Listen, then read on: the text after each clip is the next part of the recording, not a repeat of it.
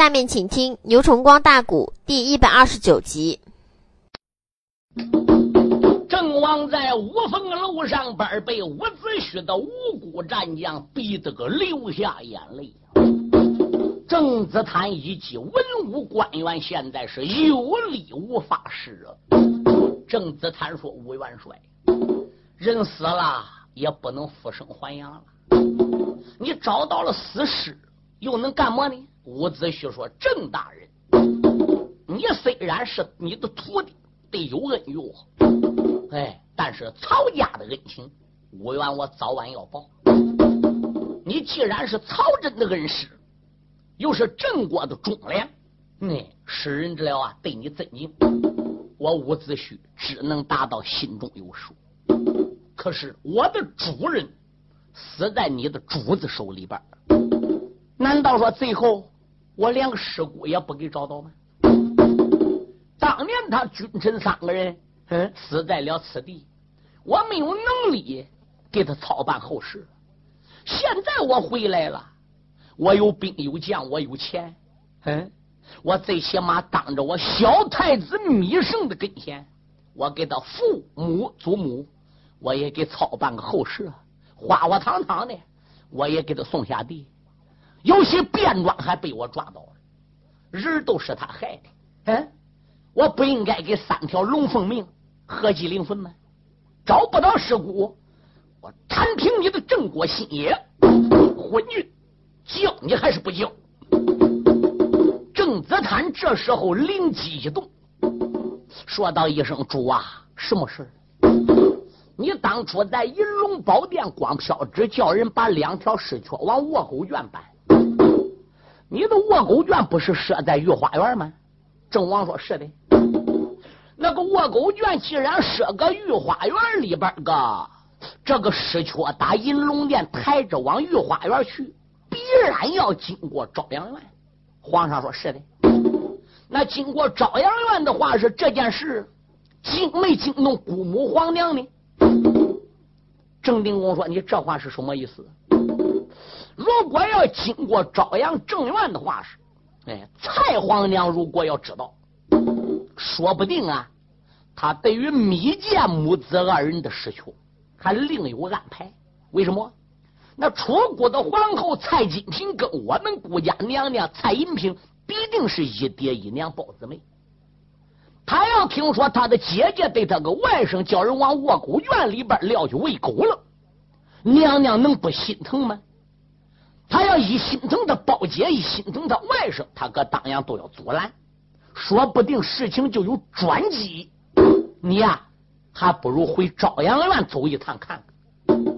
微臣，我们大家搁五凤楼等你，咱陪着吴元帅。哎，如果你打朝阳院转回来，要再没有什么新的发现，那就准备把郑国新野的皇城整个双手送给人吧。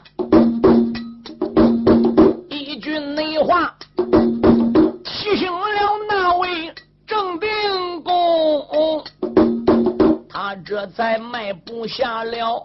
高楼棚，泪洒洒耶！一抬二足上了个年，回奔了那座朝阳宫。蔡皇娘她在宫中得了个信，带领那桌宫娥的才女来接应啊。我祝你在上安在下，来加我来给主公把礼行。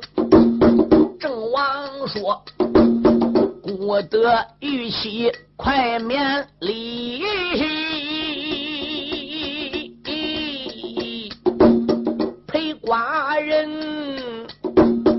转回那座朝阳宫哦。”一句话，朝阳宫军旗二人落了个座呀。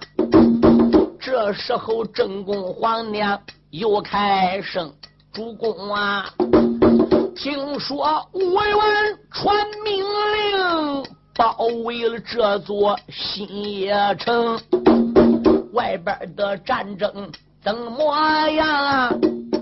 哎，咱郑国究竟是打败还是打赢？郑王主闻听此言，叹一口气，语气连连喊几声：“你在这郑国的地界不孝道，我把着外边的战争来讲清。秦鼓一喝，发兵将郑国的目前又打的正。”李月英如何？报得好。卞林如何？出敌征。于峰如何？出敌是如何的？又来了爱卿曹文龙。便装如何？赵德藩父子马都五门听。李月英如何？八成剑。伍子胥如何？八城攻。现如今，五谷兵堵在屋门口。哦哦哦我愿你说呀，他有个条件不能容。哦，他逼我把密件私事献出去。哎。还有你同胞姐姐死尸灵，想当那处，我不该听信变贼的话啊！原来我儿最终还死在卞庄贼手中。今一天卞庄亲自来承认，看起你来。他们母子死得伤情，我想起了当初在殿上传得令，把他母子撂在了窝沟圈当中，必然那是路过了这座朝阳院呐。问玉溪，这件事情你可知情？嗯。啊啊！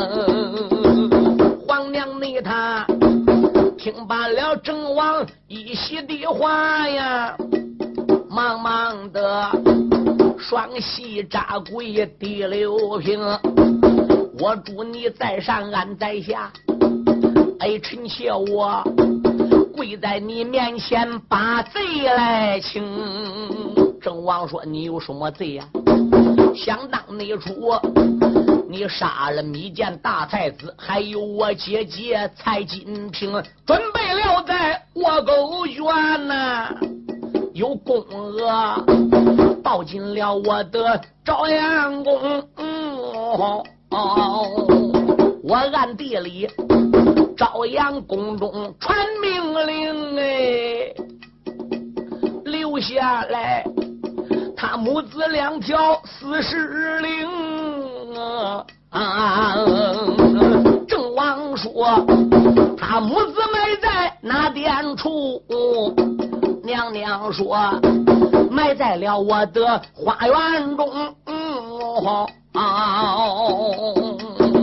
哎呀，蔡银平现在听说伍子胥独断屋门要死尸了，交不出死尸都灭郑国，看郑王患难。才敢把实话说出来。哎，当初是我暗地阻拦，埋个花园里边，根本就没给他母子俩舍地朝卧狗院了。毕竟来说，嗯，跟我是个故里差事。可是这件事我瞒了一十八载，我也没敢跟我主你说实话。我要说实话，你能跟我拉倒吗？嗯，这时候郑王一把拉起了蔡银平玉器，那还亏你这一招。如果你要不暗地留下他母子的尸壳，你说今天武元能跟我罢休吧？好，哎，现在啊，我就上前边打伍子胥个招呼，咱们就顶到御花园里准备起事，你看如何？买个哪点你能记得？蔡银平说：“当然我记得。”书友们，这蔡皇娘敢一说清地点，那好办了。郑王胆子也壮大。回到了前边额，到五凤楼，他先把郑子坦的于峰大家给召集到一边把娘娘蔡银平所说的讲说一遍。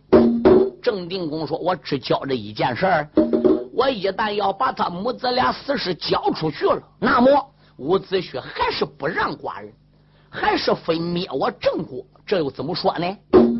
这时候怎么样？于峰就说。”你要能达到武元帅的条件，交出了三条龙凤命，那么山下的事就由我于峰来说了。哎，郑子坦就说：“如果武元要还赶尽杀绝，臣我也有办法。”这个时候研究好了，这才来到五凤楼栏杆里边，说明了情况。伍子胥一听郑王讲，啊，他母子俩被埋在了御花园。好。现在我可以带人跟你一块奔御花园去取尸，说要简单为妙，花园里边把蔡金平和米健两条尸壳就取出来了。因为呢，有说贼长，无说贼短，贪到快就得快。那毕竟取尸时候上边得打遮日棚，嗯，这边还得准备好棺材，骨尸出来之后，搁花园旧手还得成殓。那我要什么都唱上，这个事情都多了。太子米胜那必然头上得戴孝帽子，身上得穿孝袍子，手里得捧矮棍子。嗯，那这是太子米健死了，这是老皇后蔡金平死了。不仅说是太子米胜身要穿孝，包括伍子胥这些大臣，那可以说都不漏。除文武二圣得激光之外，可以说人人都得戴孝。一句话，在郑国临时把灵棚搭好，两口棺材请到灵棚里。伍子胥下令，又差人赶往东门外二十里路，怎么样？单于寺汉井里边，把娘娘马昭仪的尸骨给起了回来，把灵柩就是棺材也运到了正骨皇城。就把这三口棺材摆在皇城里边的灵棚之中。伍子胥这个时候啊，就跟太子芈胜商量：“殿下，什么事？所有的事情我已经查清了。安童是卞庄杀的，米见你爹之死是卞庄奏的本，老皇后你祖母被金瓜击挠是卞庄贼奏的本。”火烧报恩馆是卞庄带的兵，致死将军曹真还是卞庄下的令，所有的罪过都在卞庄的身上，而卞庄呢，恰巧又被逮到了。他五个儿子死两对，还有一个卞林。你看，目前你父亲、你母亲，加之上老皇后，这三条龙凤命尸缺找到了成殓。你还是打算把他们掩埋在郑国，哪里死都埋个哪里。你还是打算给运回国？太子说：“运回国与埋在郑国有什么区别呢？”武元说：“卞庄因为是郑国人，卞林是郑国人。如果把三条龙凤命的后事要安排搁郑国掩埋，那就把卞家父子搁正国合计灵坟。”要是把三条龙凤命给搬回楚国，那就得把卞林的卞庄爷儿俩留着，怎么样？给押到郑国。嗯，那那个时候再搁这再搁我们这个楚国郢都，怎么样？给三条龙凤命合计灵坟。哎，就是说哪里给他们办后事，哪里杀卞庄。太子说：想起我的父王是楚国的人，好，那么应该把我父母亲。给搬回到楚国郢都去，到那个时候啊，连费无忌也押到场。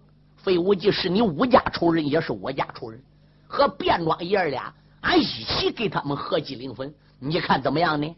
伍子胥说：“微臣也有这样的打算，可是这个郑国，我本来打算铲平，可是对于卞庄的所作所为，郑王是一点不知道。”直到卞庄挨逮到了，哎，现在才真相大白。哎，如果要继续在郑王头上边加罪，似乎有些不合理。但是不给郑王加罪，当初他听信卞庄，也是恨杀了我们君臣呢。所以呢，这件事情我难以插手。老亚父，你要说铲平正骨，姑我也同意；你要说保留正骨，姑我也同意。一切由你当家。伍子胥说：“你不后悔？不后悔。我要当家，你不怪我。”千岁说：“我不怪你。”伍子胥说：“要有我当家的话是，但是还就不能铲平郑国。曹真是郑国人，曹真对我有恩。儿子曹文龙目前出事了，是我个侄子。看在曹文龙的份上，看在郑子坦的份上，我如何能铲平郑国呢？我要真铲平了郑国和他们，必然会伤和气。人有人的国家哦。”我国三条龙凤命丢个此地，我还要打到郑国来吗？我灭了郑国，曹文龙能给我拉到？郑子坦能拉到？于峰是郑国人，于武搁午门外被逼得交舌自尽。他父亲于鹏对我有恩，因为我死在蓝娃和米南豹手中，所以于家对我也有恩。就看在曹于两家的份上，我们就饶了郑定公。就叫他这个孤家存在吧。太子密谏说：“老亚父的安排正合小王之意，有恩必报，有仇也要报。”老亚父就按照你的决定是了。伍子胥说：“可以。”伍子胥结果和郑定公商量，得重用曹文龙，得重用我的侄子于峰，给什么官职？你郑王自己打算。哎。郑定公加封曹文龙为郑国的兵马大元帅，万军首领多招讨。曹文龙谢主隆恩，皇上飘旨给曹真平反昭雪。岳峰的母亲被加封金鼎玉藏，赏凤头龙尾一口法官。岳峰在银龙殿被加封为郑国的上大夫，郑子坦就此就。激流勇退，把上大夫职位让出来了，他也就辞了官，退了休了。伍子胥打算呐，休息几天之后就拔营起寨，准备杀往楚国。郑王留伍子胥多过几天，伍子胥不答应。曹文龙在银龙殿说道一声：“我老背负。”伍元说：“什么事？”还有于大人，于峰说：“什么事？”还有我主。我在银龙宝殿跟郑王先生想商量一件事。郑王说：“讲吧，我郑国目前有兵有将，变贼也已经倒台了。楚国的三条龙凤命既然准备给带到这这了楚国去，准备把卞家合祭临坟。目前呢，我跟卞庄也有贼啊，也有仇。卞家父子一给押往楚国了，那么我就不能亲眼看杀卞家父子这个场面喽。”所以，为了给俺爹报仇出这口气，我打算随着吴老将军的大队人马，也往楚国郢都走一趟。这是第一。第二，我父亲既然搭救了吴元帅，说明俺爹对吴元帅看法很好。咱们郑国的君臣当年在这了西秦临潼山斗宝大会上，都欠了吴老将军的恩。为了报答吴老将军的恩。本帅，我想出兵离开郑国，帮着吴老将军的忙，一路上杀快各关各寨，打到郢都去。早晚等吴老将军家里仇报了，正式呼起来殿下米胜搁楚国登基了，我再率兵回国。不知我主意下如何？列位，郑王还不救国捐兵，留这份人情？他这会儿想应，他能应过来吗？郑王说：“孤家正有此意。”我也就答应了。岳峰说：“我也要跟去。”伍子胥说：“孩子，你不要跟去了。后天就是葬你母亲的好日子。把你母亲葬过了之后，我大大兵呢也就准备动身往楚国了。你一是上大夫，不能立朝，有官职在身，官身不自由；二，你一方面还得为你母亲守孝；三方面来说，孩子你是文人，不会打仗。”你跟着叔叔我一块奔走印度，那么一路上你又能帮我什么忙呢？今后背负要想你，我再来；你要想我了，你可以去找我。你看怎么样呢？于峰说：“好，孩儿我就答应了。还有很多的事情书里没提到的，书友们也不要抬杠。琐碎的事情书里不多表，一言带过。于家的丧事办完，曹家平反昭雪。”曹真的尸脚当年被乱家分尸之后，后来被马柴尸骨，连影都找不到了，也只得给曹真办了一个招魂丧。一句话，事情结束。三口的龙凤棺材被上上三辆的灵车，刘占雄、焦艳、贾丹做了先行官，离开正谷，奔走郢都，一路开道。却命令吴兴、李若英、曹文龙、王宏这一班少将，保着吴王姬光的龙驾和太子米胜的龙驾，就带着了三口龙凤棺材和一部分人马在后边慢走。你例如像洪月龙、尹成龙、洪玉莲、尹秀香这一班年轻人，都跟着吴兴在后营里边保驾，保着这三口龙凤棺子。吴元这个人马就正式离开郑国了。郑定公君臣大家整整给送到南门外十里街关亭，然后才依依不舍的分别。大家要听清，伍子胥的大队人马此次不离开郑国，却发出便罢。若问郢都却发出，才惹出了一场更凶险、更激烈。更预想不到的腥风血雨的恶斗。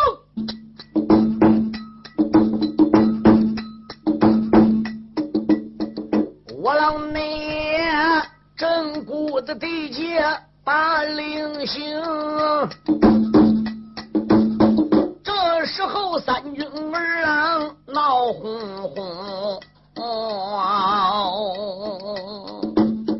无心夫妻领命令，宝龙家就在孝子营，压下你了无心的君臣，且不表，再缠个五元帅宗荣，丧门内帅，他督着大队往前走。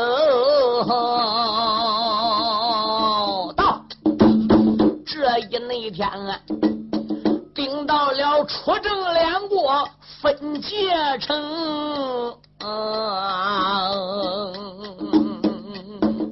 郑国跟楚国的交界，又叫界牌关，又叫分界关。伍子胥一声令下，大兵在分界关的城门外八里路距离，把营寨就扎下来了。衰郎你。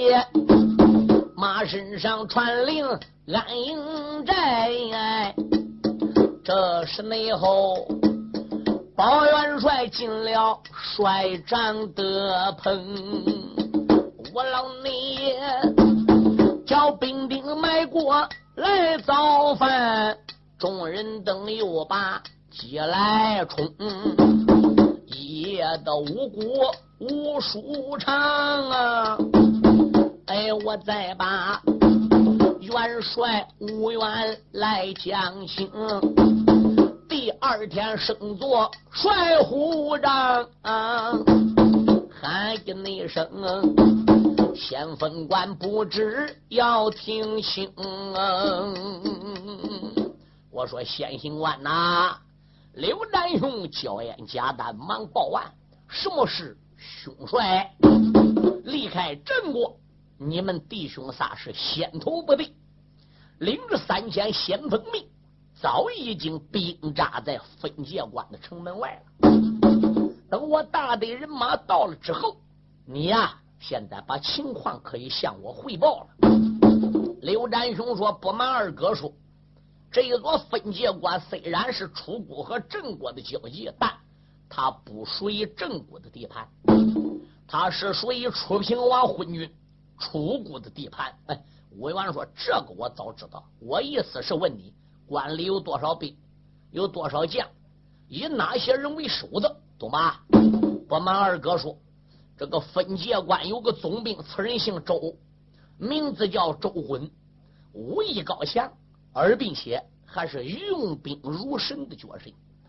驾下有一班狼虎众将，这还不为。他有个儿子，武功十分了得，名字叫周盖。据听说，这小子胯下一匹马，掌中一口刀，在分界关方圆好几百里，没有不怕周盖这一口刀的。哎，而并且这个年轻人呐，呃，还是个火炮脾气，翻眼不忍。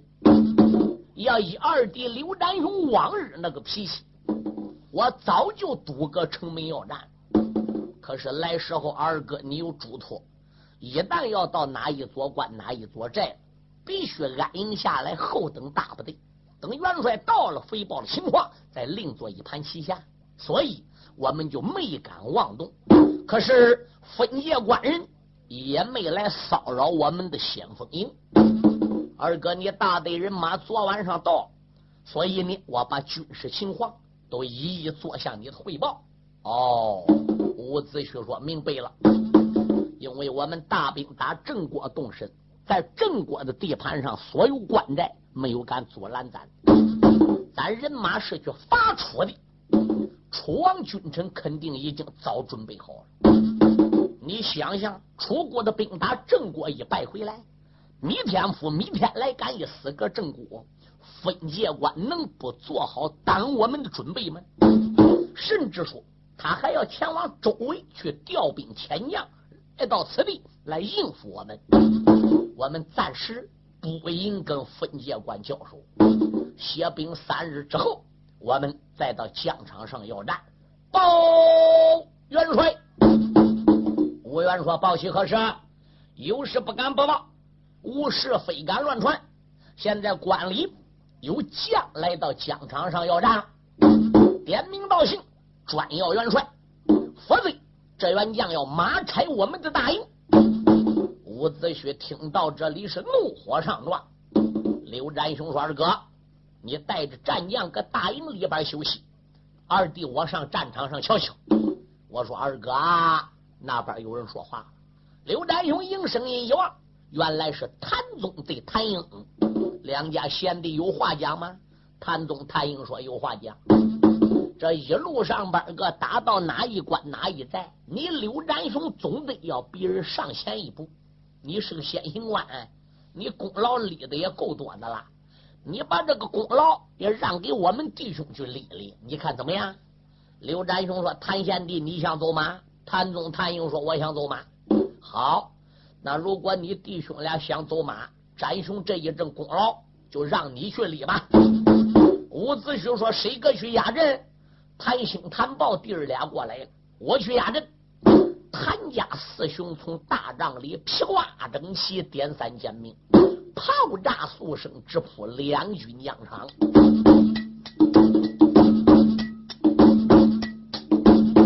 大营内里闯出来，谭宗对谭英，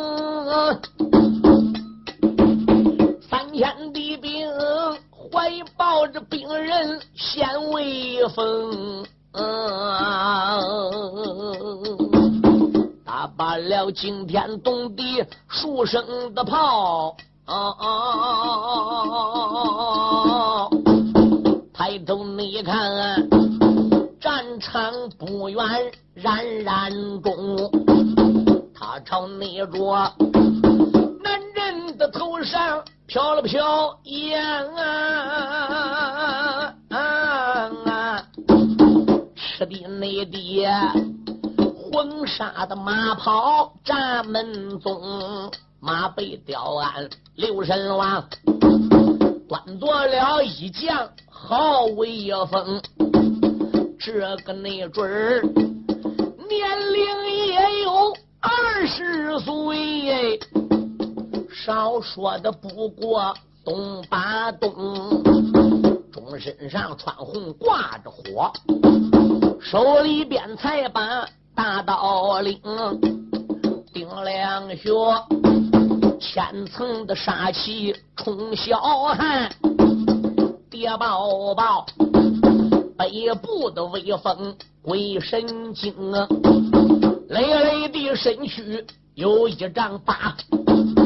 膀子要扎开像一张弓，有谭宗马背的吊鞍一声吼，来将不知要报名，那员内将马背的吊鞍哈哈笑，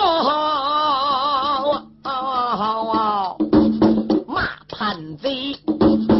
周盖便是我的命。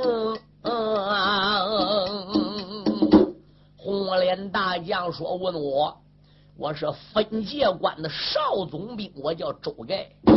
你是何人？赶紧报名。问我姓谭，单字名宗，身后为我压阵者三将，乃是我的同胞弟兄谭英、谭兴对谭豹。哦。”原来是跟伍子胥一党的叛贼，住口！不许你在两军阵前诽谤我二哥伍元！哼，我诽谤你二哥伍元？你听着，我在分界关等，我就是等伍元、伍子胥的。我要不是等伍元、伍子胥，我早就跟你们的先头部队就开战了。我听说先头部队里边。来了好几千人马，大营之中还有几员将，有什么刘占雄了，什么焦烟了，什么加蛋不加蛋，加蛋不加蛋的。嗯，我本来就准备战场走马的，我一想想，这都是无名之辈，不堪一击，何苦战场上跟这些人一般见识？吴元既然是吴国激光架下的大帅，发誓要平正，还要发出。我瞧瞧，那个伍子胥究竟是啥样？早晚五员来，早晚少总兵再出征。我要及早出来把你们先头部队打败了。那五员要到了，还说我一多欺寡来。现在五员不来了吗？大部队不也到了吗？我劝谭将军谭总，你回奔大营，面见那五员，叫那个老小子来战场走马。你就说我少总兵周盖。点他名的，如果你要不回去，偏要在两军疆场跟少总兵周穆交手，你要在战场上边吃亏上当，你不能怪周穆我刀下无情。谭总听了少总兵这一般目似目空四海的话，那可以说怎么样？气炸肝胆，用手一指，皮肤周盖，小小年纪。如此夸口，有什么本钱够跟见二哥无缘？先吃我一刀！谭宗把马往前边一垫，亮起大刀，把毕生的精力整个架在双臂之上，可以说是雷霆万钧，力劈华山。空中呜，一股寒喷直照少总兵周盖的顶梁。周盖哪里把一个什么谭宗不谭宗的放搁个眼里边？一伸手，他一只左手把对生环这口刀给他拿过来了，单膀一叫力往外边一撩，往外一拨，都听啷啷啷啷啷啷啷扔！谭宗这一口大刀没扎翅膀，叫蹦飞有五浪开外，震得谭宗是膀背发麻，虎牙往外边流血。谭宗心中暗想：好小子，怎弄的贼劲？一只手没费劲把我个刀拨飞，看起不是他价钱，拨马都想走，毁了。那周盖马往前边儿搁一垫，刀往左手一交一探，右手应拿连拳，啪！他把英雄谭宗背后的潘家四套坐着了，单膀一叫力说：“不来人！”哧啦啦打马身上叫人薅下去。这个小子把马一圈回到南镇就把谭宗往马下边儿搁一丢，来人捆起来，押进分界关。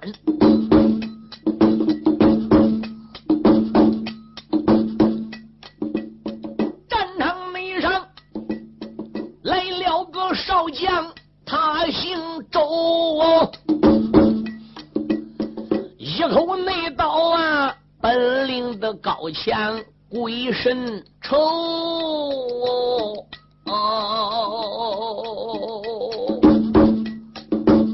一招内，他把谭宗带到了手。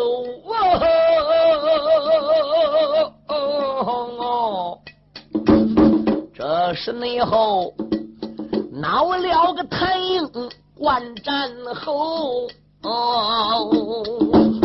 马王的前边一点灯，悲声的换上把刀抽，喝一声小贼哪里走？把我的长兄放回头，一口那刀，血儿的撩腮往下坠。那个少总兵单手持刀笑悠悠，喝一声老贼拿出去，当啷啷，兵刃的脚架。光华松，耳听内得苍狼一声不要紧哦，谭英那他手里边才把刀来丢，哦拨过来战马就要走，少总兵紧紧追赶，他在后头。马背的吊鞍一伸手，把谭英一使劲拽下马吊球，回到了阵脚，搬在了地，叫儿郎绑起来，反贼押进护城的沟。这是内后闹了谭兴与谭宝啊，弟兄你俩。一起催开马吊球哦，两员内将来战周盖一员将哦。那周盖马背的吊鞍笑悠悠，你来一个，来我带一个，来两个，我叫你来讲小野球，这是内后。打败了谭家人两个，啊啊那谭豹也被人写下马吊袖，四个人全被人带进官一左右。那小子独住在战场笑悠悠。小兵营堵住在疆场上面，立即去给我骂人。任何人不要我点名道姓，专要五元伍子胥。如果刘占雄再要不出来，伍子胥再要不露头，这些名角，哎，他不来跟我打仗，我马上马我就要杀进他大营。可了不得，他见大营之中最出名的点，谁知大营里炮又响了。紧接着涌出来三千兵，中午队摊开了一匹燕叫十里的花斑帽，后背上边端坐一将，水不用说都知道，乃是二爷刘占雄，端着掌中的飞镰万圣刀，打吴国的营里出来了，小兵们朝。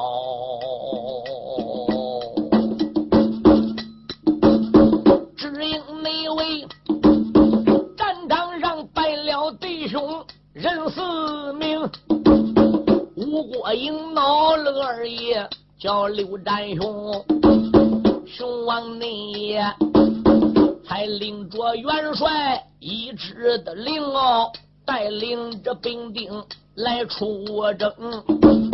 嘴里边不骂的，心里骂，暗暗的周盖小儿骂出了声：你吃了雄心吞豹胆。你还能吃了云彩八天门啊？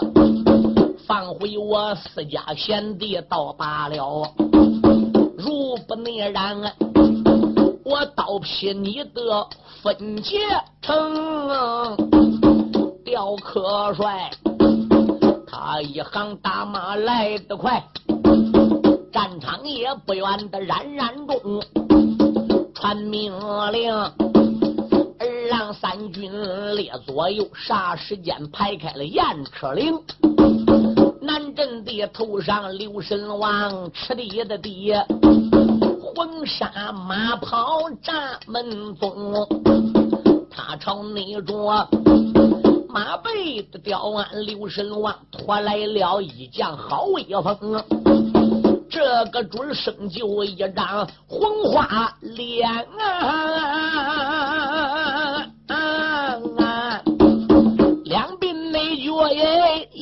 儿的红毛拧成了绳。生就得一对鸭蛋眼。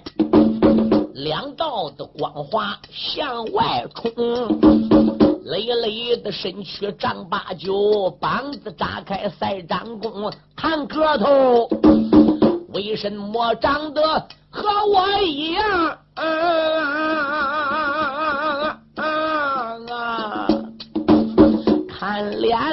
脸面儿他和我年轻时候一般同。熊王爷走马观把这员的讲，不由为的一阵阵的好伤心。俺二哥无缘身遭难，找二哥。我前往郑国新野城，陈于寺前一场战，我退了便装老贼的兵。俺二哥催马钻进深山里，我这内才带来了众家的好弟兄找二哥。我没回红雀山一座呀，那个废物计。老贼在楚国发来了兵，抄了我九山十八寨，杀了你我茅山的上边那些兵，也不内知我夫人杨氏哪去了啊？到现你在。不知是死还是生，我的儿刘盖那年才两岁，这件事一番光阴十几冬，这个孩儿他跟我模样长得一样啊，难道你说？他是我战兄儿叫声。